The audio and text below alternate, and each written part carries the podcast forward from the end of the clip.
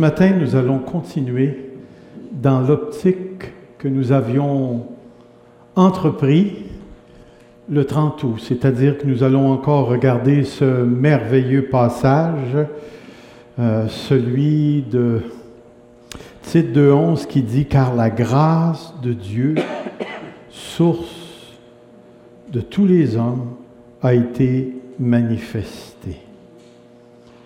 Et euh, dans un certain sens, euh, nous allons approfondir encore un petit peu plus cette notion parce que vous et moi, nous sommes le fruit de la grâce. Et si nous saisissons les profondeurs de la grâce, nous allons comprendre pourquoi marcher dans l'humilité, marcher dans l'amour pour notre Dieu et dans l'amour pour le prochain devient fondamental pour toute notre compréhension, non seulement de la vie chrétienne, mais de l'ensemble de toute la création et de tout le programme salvateur de Dieu qui a commencé depuis Adam et qui se terminera jusqu'au retour du Seigneur Jésus-Christ, associé à tous les événements de la fin. Je débute ce matin avec euh, la définition qui avait été apportée lorsque nous avons entrepris cette étude. Nous avions défini la grâce de Dieu comme étant certes une attitude favorable de Dieu envers le pécheur, mais elle est plus qu'une attitude. Elle est une action de Dieu définitive, déterminée, irrévocable, irréversible, qui consiste à racheter le pécheur de sa condition d'esclavage par le moyen d'une rançon qui est nul autre que le Seigneur Jésus-Christ, notre Sauveur. Et j'aurais pu ajouter encore quelques phrases à cette définition, parce que la grâce de Dieu, elle est englobante, elle englobe la totalité de ce que Dieu fait.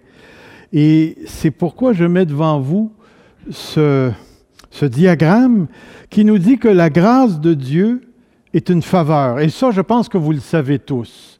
Et laissez-moi vous dire que c'est très important que nous puissions reconnaître chez notre Dieu cette attitude de faveur, cette, cette attitude où Dieu se sur notre situation et à laquelle il compatit de telle manière que dans sa compassion, il étend sa main pour faire une œuvre. La grâce de Dieu est aussi une action salvatrice. C'est qu'elle ne consiste pas seulement à regarder et à dire ⁇ Oh, pauvre lui !⁇ La grâce de Dieu, c'est le fait que Dieu nous a pris dans le milieu des ténèbres et nous a transférés dans le royaume du Fils de son amour. La grâce de Dieu est aussi un régime. Et je ne parle pas ici d'un régime alimentaire. Comme vous pouvez voir, j'ai beaucoup de grâce, euh, grâce, grâce. Mais ce n'est pas de cela que nous parlons. Lorsqu'on parle d'un régime, je vais vous le démontrer dans quelques instants, on parle d'une gouvernance, on parle d'un règne. La grâce est, aussi dans les lettres de Paul associée au don spirituel. Chaque don spirituel est une manifestation de la grâce.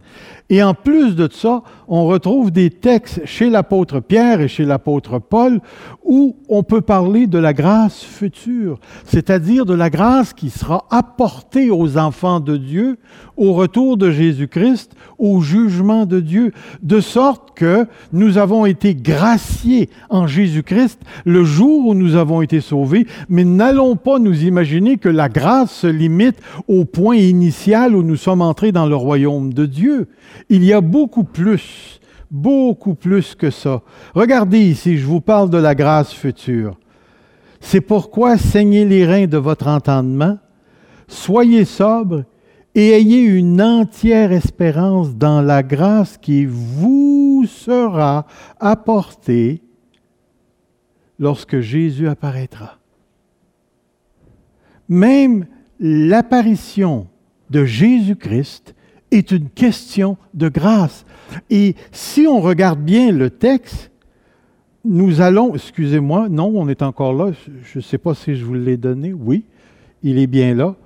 Euh, nous, allons, nous allons subir encore, dans un certain sens, une émanation de la grâce, une application de la grâce.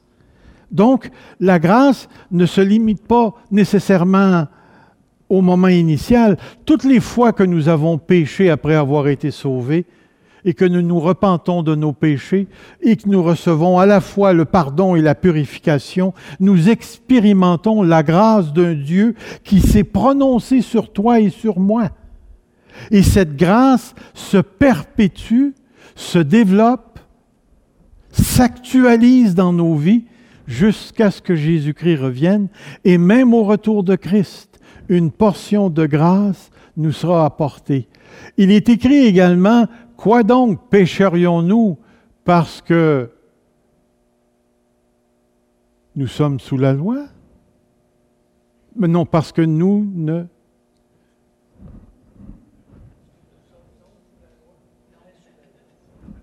Regardez bien ce qui est écrit. Regardez bien ce qui est écrit. Où est-ce que nous ne sommes pas? Sous la loi. Où est-ce que nous sommes? Savez-vous ce que ça veut dire sous? Peut-être qu'il y en auront qui diront Ben oui, moi je sais ce que ça veut dire d'être sous, oui. C'est pas de ça qu'on parle. Savez-vous ce que c'est dans la pensée de l'apôtre Paul que d'être sous quelque chose? Il y a un super de beau mot qui commence par D. Pardon? En plein ça, mon Gilles. Être sous quelque chose, c'est d'être sous une domination chez l'apôtre Paul. Être sous la loi, dans la pensée de l'apôtre Paul, c'est d'être gouverné par le régime dans lequel la loi fait la loi. C'est-à-dire que nous sommes sous la condamnation, la malédiction qu'apporte la loi, mais d'être sous la grâce. C'est tellement important de réaliser ça, qu'une personne qui est sous la grâce est sous un régime, sous une domination qui est complètement autre chose que le simple fait d'être condamné. Être sous la grâce, c'est d'être sous la compassion, la miséricorde, la justice de Dieu. L'héritage, c'est d'être sous la gouvernance d'un Dieu qui t'a dit oui, tu es à moi. Mon esprit te dit que tu es pour moi un enfant de Dieu. Et maintenant, tu es sous le régime de l'esprit. Et c'est pourquoi, si je peux le dire ainsi, en d'autres mots, la grâce de Dieu englobe la totalité de tous les rapports que Dieu entretient avec nous, c'est-à-dire avec toi. Réalises-tu ceci? Que dans tous les rapports que Dieu entretient avec toi, ce sont des rapports de grâce. Ce sont des rapports de grâce. Et la grâce, laissez-moi vous dire, ne fonctionne pas comme la justice. Pensez bien à ça. Savez-vous ce que la justice dit? Oui, mais la justice dit ceci. Dans des mots très québécois, tu vas avoir ce que tu mérites. C'est-à-dire que la justice, elle est obligée de te donner, de t'appliquer ce que tu mérites. Ce que tu mérites. Si tu travailles une semaine de 40 heures et qu'on te donne une paye de 24 heures, vas-tu être content? Puis dire, Alléluia, la justice. Où est-ce que tu vas mettre ton masque? tu vas te faire une pancarte, puis tu vas aller devant la porte de la shop, puis tu vas dire, ils m'ont pas payé, ils me le doivent, sont obligés, j'ai fait le temps. La justice, remarquez le mot que je vais utiliser, la justice oblige. La justice oblige. Tu es obligé d'avoir ce que tu mérites. Vous avez juste à lire Romains 4. Romains 4, l'apôtre Paul l'exprime, si Abraham avait obtenu selon la justice, blablabla, blablabla, et si Dieu nous approchait dans sa justice, on serait tout en enfer. Parce qu'il n'y a pas personne ici qui est assez joli. Ben,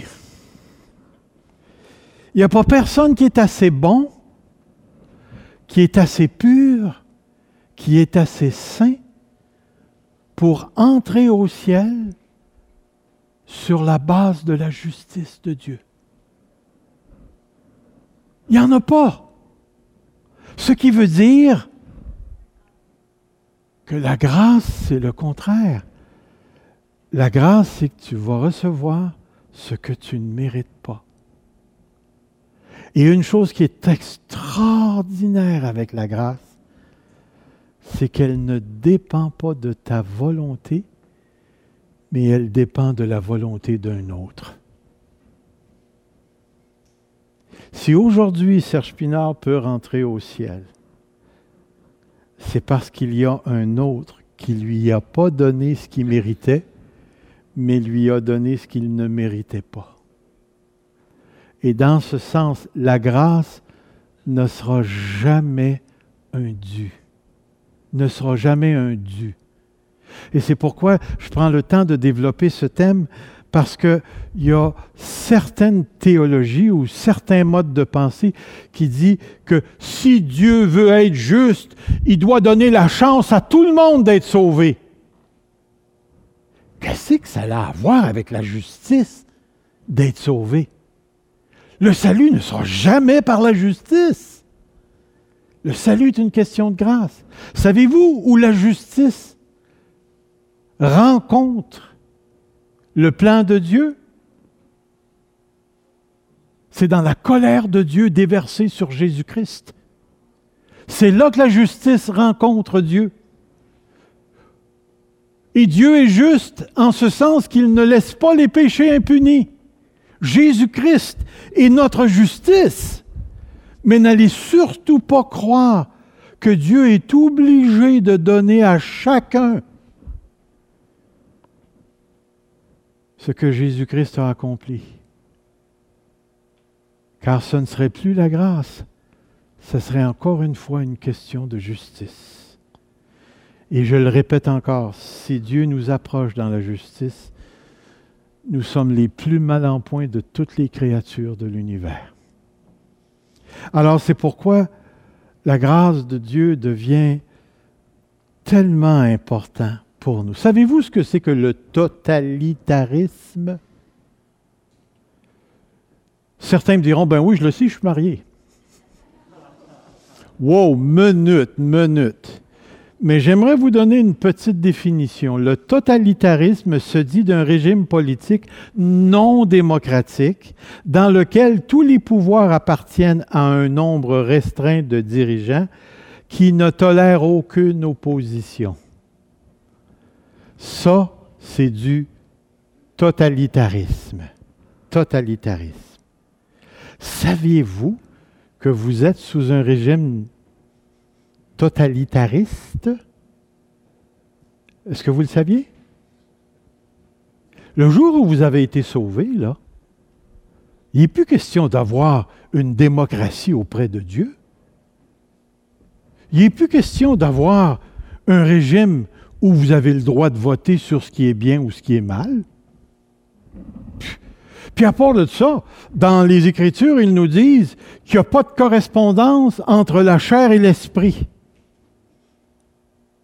et qu'ils s'excluent mutuellement. Puis en plus de ça, on me dit dans les Écritures que l'Esprit ne peut pas tolérer le péché. Il n'y a pas plus totalitariste que ça. Même Jésus lui-même a dit, je suis le chemin, la vérité et la vie. Puis après ça, il rajoute un petit bout de phrase.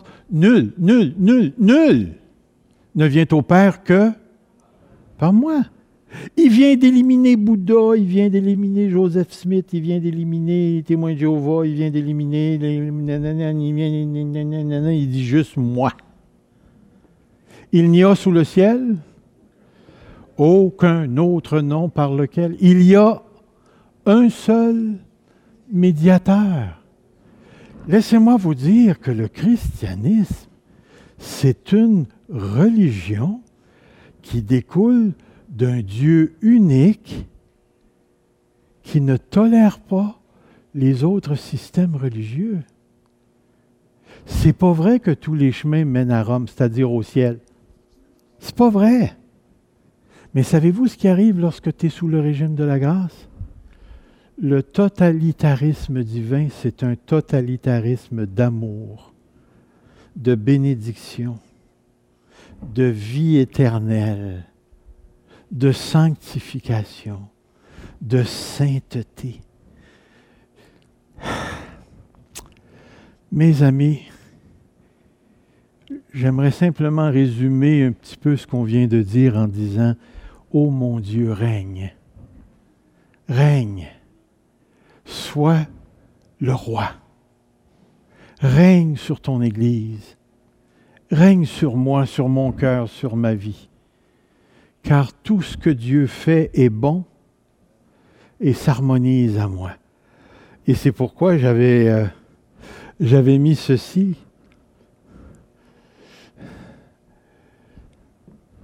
Car le péché n'aura point de pouvoir sur vous.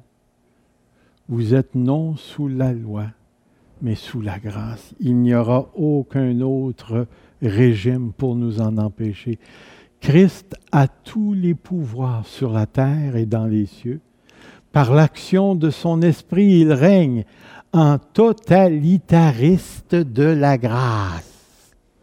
c'est, une expression qu'il faudrait écrire quelque part parce que moi, je trouve ça bon. Il n'acceptera jamais le régime du péché, de la chair et de la mort. Et c'est exactement de ça qu'il nous a délivrés. C'est exactement de ça qu'il nous a délivrés.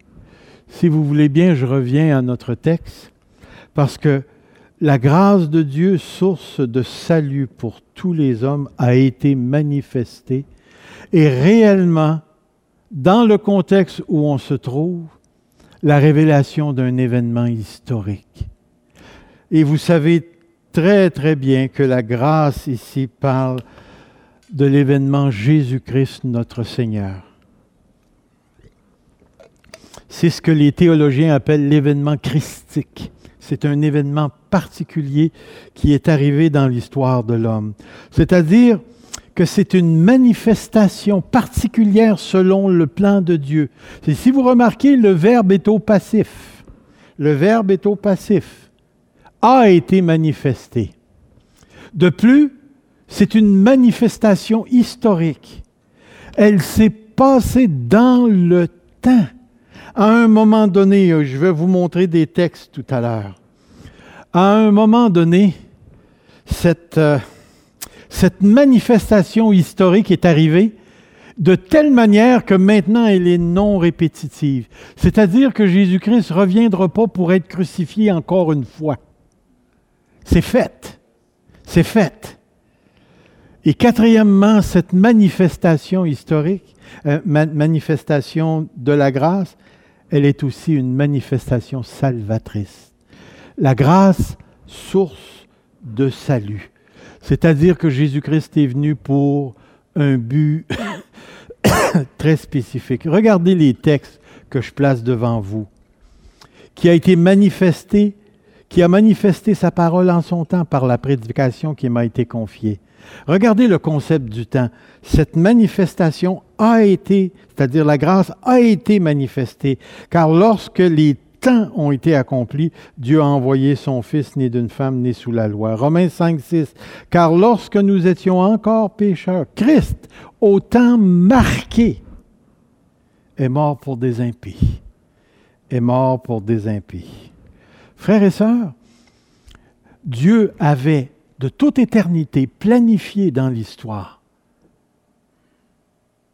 l'arrivée d'un être extraordinaire qui viendrait changer le cours de l'histoire. Et cet être extraordinaire, c'est Jésus-Christ, le Fils de Dieu. C'est le seul être dans tout l'univers qui est à la fois Dieu et homme. Et c'est pourquoi il n'y a sous le ciel aucun autre, aucun autre. Et c'est pourquoi nous avons dans l'évangile de Jean, nul ne vient au Père que par moi. Et c'est pourquoi nous avons dans la lettre de Timothée, il y a un seul médiateur. Un seul médiateur. Christ est. Christ est ce personnage historique qui est la manifestation de la grâce de Dieu. L'une des choses que je ne ferai pas ce matin, mais qui aurait été super intéressant, ça aurait été de développer depuis Adam comment cette grâce de Dieu s'est articulée dans le développement de l'histoire pour en arriver à la personne de Jésus-Christ et comment, malgré tous les faillites qui s'est passé, autant chez nos héros de la foi que chez le peuple d'Israël, n'a jamais arrêté Dieu dans le développement et le processus de l'accomplissement du temps pour ramener à un moment précis dans l'histoire où au temps marqué par le Père, le monde entier a connu l'introduction de ce personnage si merveilleux, Jésus-Christ notre Seigneur. Alors, nous, les enfants de Dieu, nous, regardons maintenant vers le passé, mais nous savons que ce passé s'actualise continuellement dans nos vies, parce que même s'il y a eu un événement historique, le personnage de cet événement historique a transcendé les temps. Et en plus de ça, il habite en chacun de nous par son esprit. Alors on peut actualiser fortement cette compréhension de ce moment historique précis, parce que, et mon ami qu'on pourrait en développer, vous vous rappelez de ce texte qui, autrefois, de plusieurs manières, Dieu nous a parlé par les prophètes, par à nos pères, mais en ces jours qui sont les derniers, il nous a parlé par le Fils. Puis remarquez le mot parler, parler, parler. Et savez-vous ce que j'aime de Dieu? C'est que ce n'est pas le genre de Dieu qui se répète. Il a parlé par le Fils. That's ça s'arrête là. Maintenant, tout ce qui ne se conforme pas au discours de Dieu s'en va en enfer. S'en va vers la destruction. Et quand on va arriver au jugement dernier, Dieu va dire, je l'avais dit. Je l'avais dit en Jésus-Christ, mon Fils. Maintenant, notre sujet va maintenant se compliquer un tout petit peu. Et c'est pourquoi j'ai marqué ici, ou texte difficile. Difficile. Pourquoi? Parce que le texte nous dit ceci. Et là, j'espère que vous arrivez à voir comme faut tout ce qui est écrit là. J'ai pris le texte en grec, puis j'ai mis le français en dessous, en dessous. Et puis, j'ai essayé de, rester vraiment conforme à l'ordre ici. Alors, le premier mot, c'est pas car la, grâce de Dieu, source de salut. Non, non, ça commence avec a été manifesté. Car la grâce de Dieu apportant le salut à tout homme. Et notre traduction, car la grâce de Dieu, source de salut pour tous les hommes, a été manifestée. Le fait qu'il met l'emphase sur la manifestation dès le début, c'était la manière de l'époque, dans l'écrit, de mettre une emphase sur, euh, c'est-à-dire de révéler, l'intention de l'auteur en mettant l'emphase sur le premier mot ici. Alors, ce que, ce que, ce que Paul veut absolument dire à titre, c'est manque pas ça. Ça l'a été fait, ça l'a été manifesté. L'emphase est sur le fait que Jésus a été manifesté. Et c'est là que ça se passe. Mais Excusez, je vais toucher. Ça va se compliquer, notre affaire. Pourquoi? Euh, parce qu'il y a une phrase qui est écrite ici, Salut pour tous les hommes. Qu'est-ce que ça veut dire? Ouf. Saviez-vous que c'est pas si facile que ça? Regardez les interprétations. Excusez. Regardez-moi ça. Vous avez sept, sept, huit interprétations de ce passage-là qui dit La grâce a été manifestée à tous les hommes. C'est pas ce que le texte dit.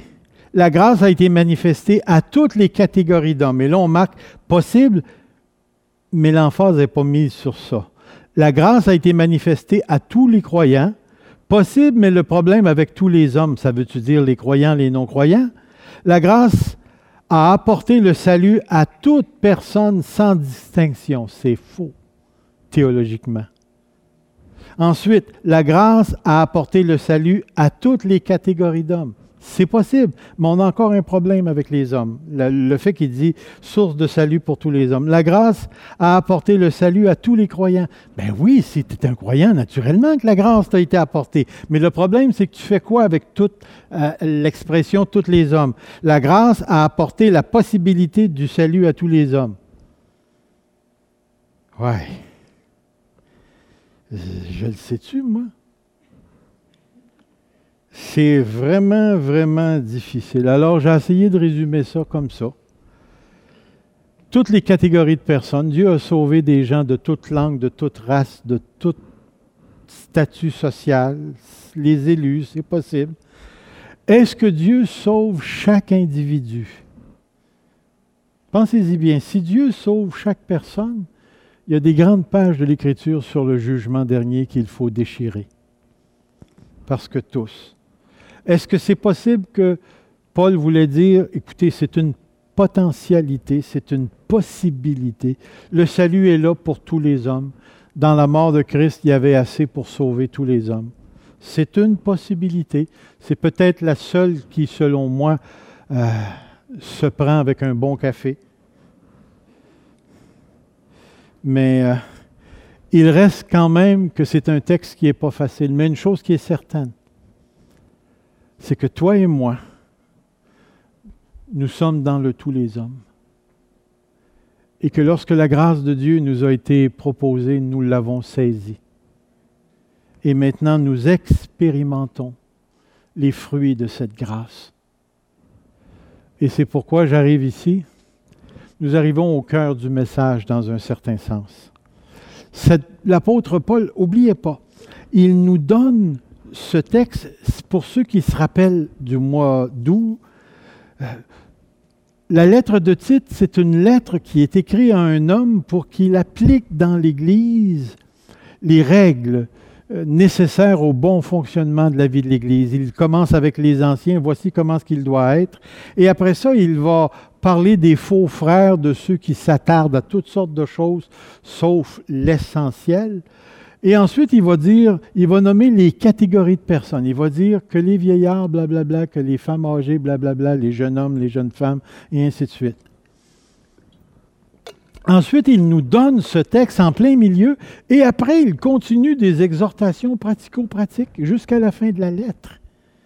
Autrement dit, ce texte devient le fondement éthique, le fondement moral de toutes les actions que nous sommes appelés à faire. Pourquoi est-ce qu'il faut que les personnes âgées se, se comportent de telle manière? Pourquoi est-ce que les femmes âgées doivent se comporter? Comment les jeunes femmes, les jeunes hommes, les patrons, toutes les personnes, et ainsi de suite, doivent se comporter? C'est parce que la grâce a été manifestée. Mais elle a été manifestée. Mais ce que l'apôtre Paul veut qu'on saisisse, c'est ceci. La grâce a été manifestée. Pourquoi Elle nous enseigne à renoncer à l'impiété et aux convoitises mondaines et à vivre dans le siècle présent selon la sagesse, la justice et la piété en attendant la bienheureuse espérance et la manifestation de la gloire du grand Dieu et de notre Seigneur Jésus-Christ? La grâce a été manifestée pour que tu vives comme ça. Hein? La grâce a été manifestée et les conséquences de la manifestation de cette grâce, c'est que tu vives de telle manière, de telle manière. Et ce que nous avons ici, c'est ceci. Nous avons, elle nous enseigne à renoncer à l'impiété, la convoitise, à vivre dans le siècle présent, tout ça en attendant le retour de Christ. Et c'est pourquoi je prends juste un petit peu de temps. Renoncer à l'impiété, aux convoitises, l'impiété, ce qui, ce qui est à l'opposé de la sainteté, qui est sous la colère de Dieu. Regardez le verset 18. Car la colère de Dieu se révèle du ciel contre toute impiété, toute injustice des hommes qui retiennent injustement la vérité captive. Que Dieu nous garde de tomber entre les mains de l'impiété. La convoitise, c'est tout ce que l'homme désire en ignorant et en méprisant Dieu. J'aimerais, j'aimerais vous, vous poser cette question. Est-ce que vous avez des désirs?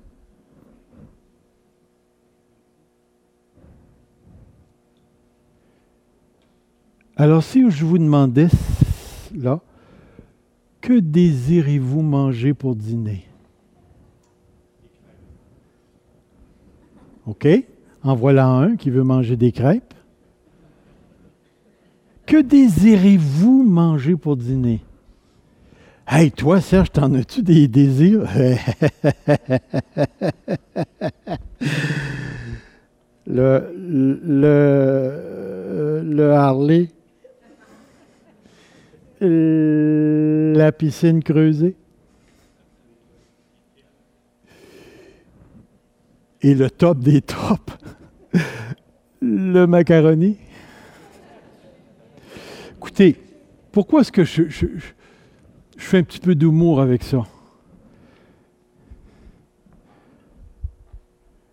C'est parce que les désirs nous sont, font partie de notre make-up, de notre structure créationnelle. Les désirs sont une bonne chose, mais comme n'importe quelle chose, lorsque les désirs sortent du cadre moral imposé par la structure créationnelle divine, ces désirs deviennent de la convoitise. Savez-vous que désirer euh, une piscine creusée, c'est pas péché? Est-ce que vous le saviez? C'est important pour moi que vous le sachiez. Mais le jour où ça devient une obsession, où je vais aller m'endetter par-dessus la tête, où je ne serai plus capable de payer, puis je vais hypothéquer l'avenir de ma femme à cause d'une piscine, je suis sorti carrément du cadre divin carrément du cadre divin. Qu'est-ce qui arrive lorsqu'un homme désire la femme d'un autre? Qu'est-ce qui arrive lorsqu'un homme, une femme désire l'homme d'un autre?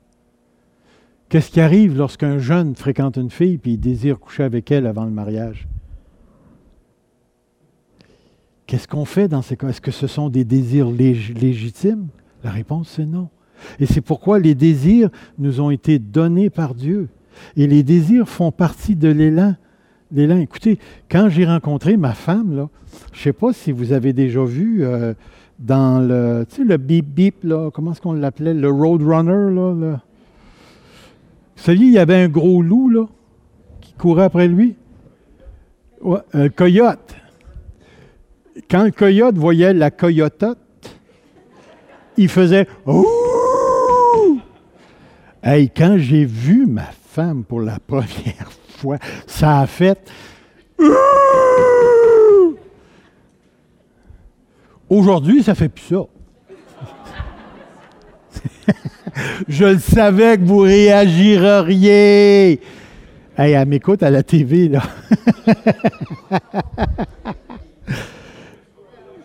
Laissez-moi vous dire que le coyote aujourd'hui est sage, puis est encore en amour par de sa tête. Et ça, c'est important. Mais tout ça pour vous dire ceci.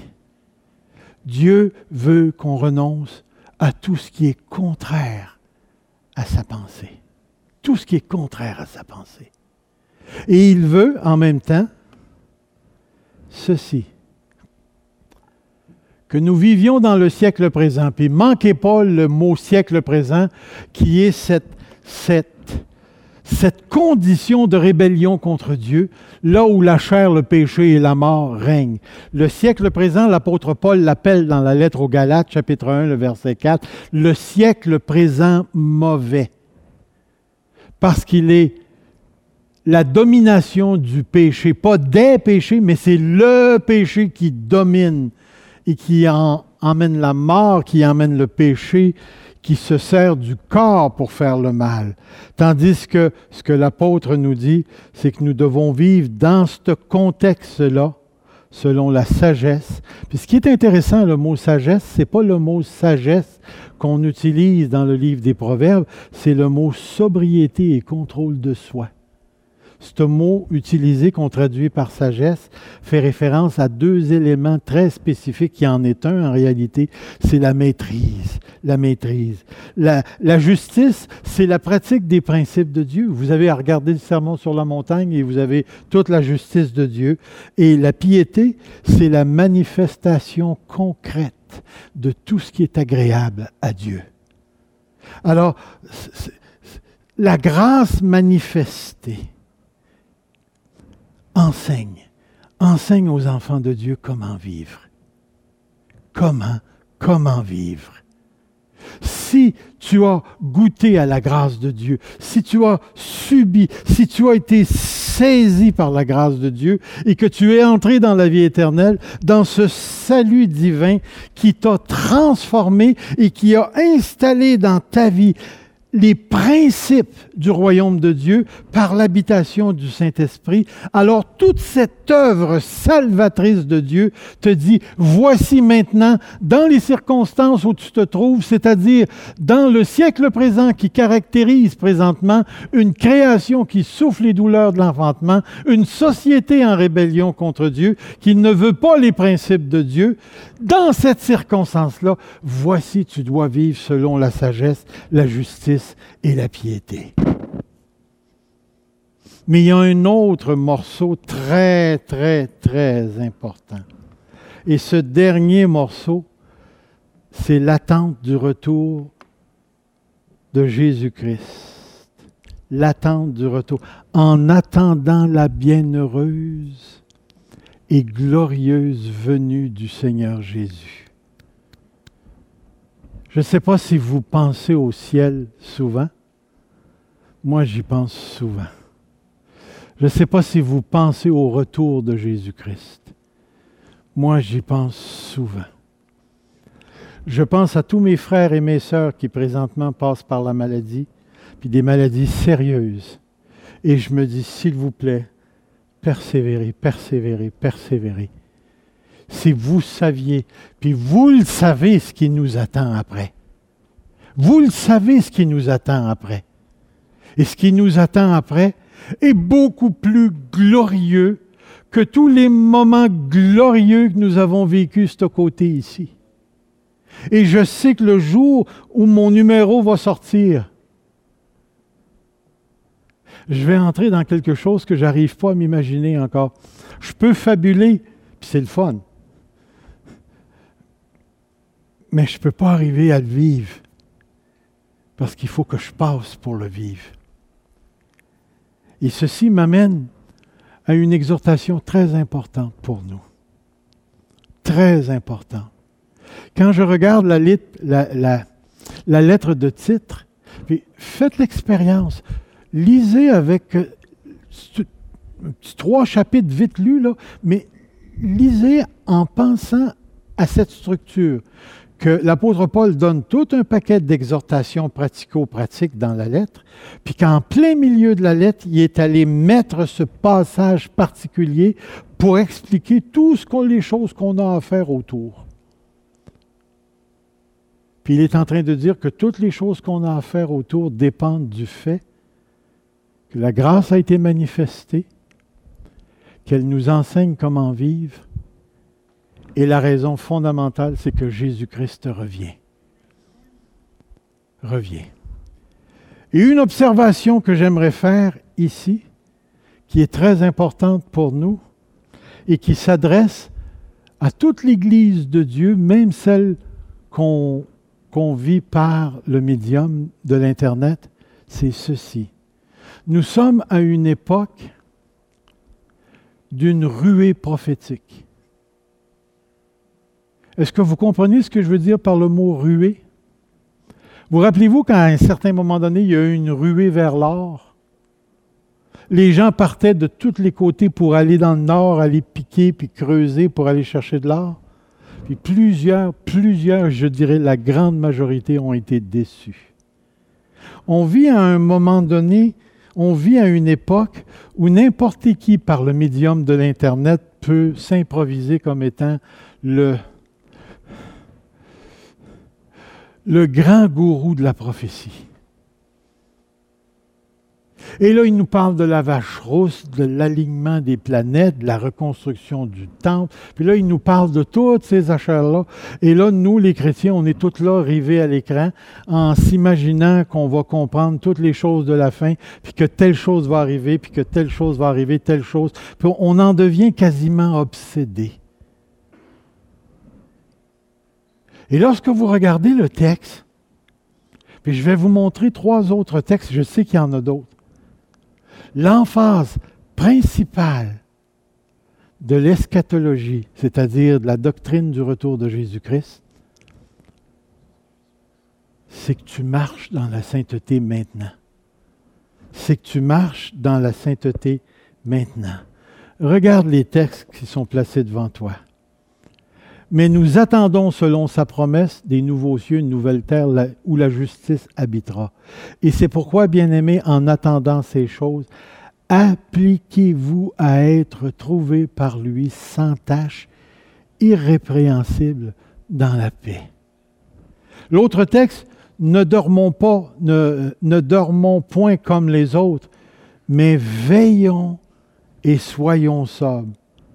Et on sait que c'est un texte qui nous parle du retour de Jésus-Christ. Dans Jude, maintenez-vous dans l'amour de Dieu en attendant la miséricorde de notre Seigneur Jésus-Christ pour la vie éternelle. Et j'aurais pu citer d'autres textes où l'emphase est mise sur vivre pour Dieu dans la sainteté, dans la piété, plutôt que de vivre dans une forme de crédulité où chacun peut nous dire ce qu'il pense de la prophétie.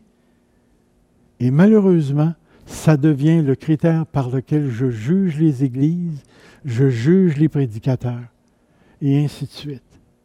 Et ça me déçoit profondément, moi. Est-ce que je crois que Jésus va revenir? Définitivement que je crois.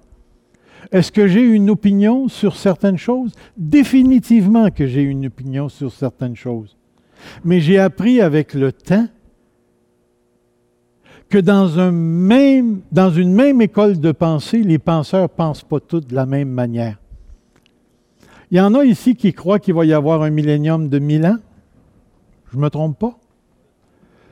Allez-vous être enlevé avant, pendant ou après? Puis là, moi, je, me, je me dis, si les choses étaient si claires que ça, Peut-on m'expliquer pourquoi il y a trois manières de le voir? Si c'était si clair que ça, les choses du retour du Seigneur Jésus-Christ, pourquoi est-ce qu'il y a trois, il y a trois pré, pan, pot? Pourquoi? Puis je vais aller un petit peu plus loin. Je rencontre un érudit que j'admire beaucoup, je lis ses écrits, puis là, lui dit, ça va se passer de telle manière. Ah oui? Là, je m'en vais de l'autre côté, puis je regarde un autre érudit qui a autant de crédit, puis lui, il ne pense pas comme lui. Oh, oui, oui, oui, on appelle ça des A1000. Puis là, tu t'en vas là-bas, puis là, il y a des pré-1000. Puis là, il y a le pauvre petit chrétien entre les deux qui dit Moi, je suis dans le mille. Parce qu'il n'est pas capable de, de, de dealer avec tout ça Tout ce que je peux te dire, frères et sœurs, c'est ceci.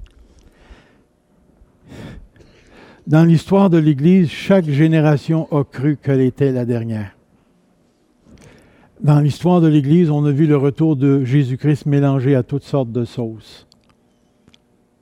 On a vu des gens se faire, comme on dit, du capital religieux sur telle chose va arriver, telle autre chose va arriver, telle autre chose. Mais quand ça n'arrive pas, on ne voit jamais ces gars-là venir s'excuser. Il y a une chose que je sais. Adopte la pensée que tu voudras bien sur le retour du Seigneur Jésus-Christ. Mais avant n'importe quelle autre chose, dans les circonstances où nous nous trouvons, la grâce de Dieu nous enseigne à marcher dans la sainteté en attendant le retour de Jésus-Christ. Et moi, ça me déçoit, je vous le dis, ça me déçoit profondément lorsque je vois un frère ou un pasteur me dire, tu ne pourras pas venir prêcher à mon église parce que tu ne crois pas les choses de la fin comme moi. Puis là, moi, ce que ça me dit en dedans, veux-tu bien me dire pourquoi l'amour de Dieu ne marche pas? Parce que je ne pense pas comme toi sur le retour de Christ? Explique-moi ça. Quand on arrive à ce sujet-là, l'amour de Christ pour mon frère prend le bord. Puis là, là j'ai plus le droit. Puis j'ai pas le droit d'être membre de son Église. Puis en plus de ça, je suis dangereux pour les membres de son Église. L'amour vient de prendre le bord. Laisse-moi te dire ceci. J'ai des convictions personnelles sur le retour de Christ. Mais je suis prêt à les garder pour moi.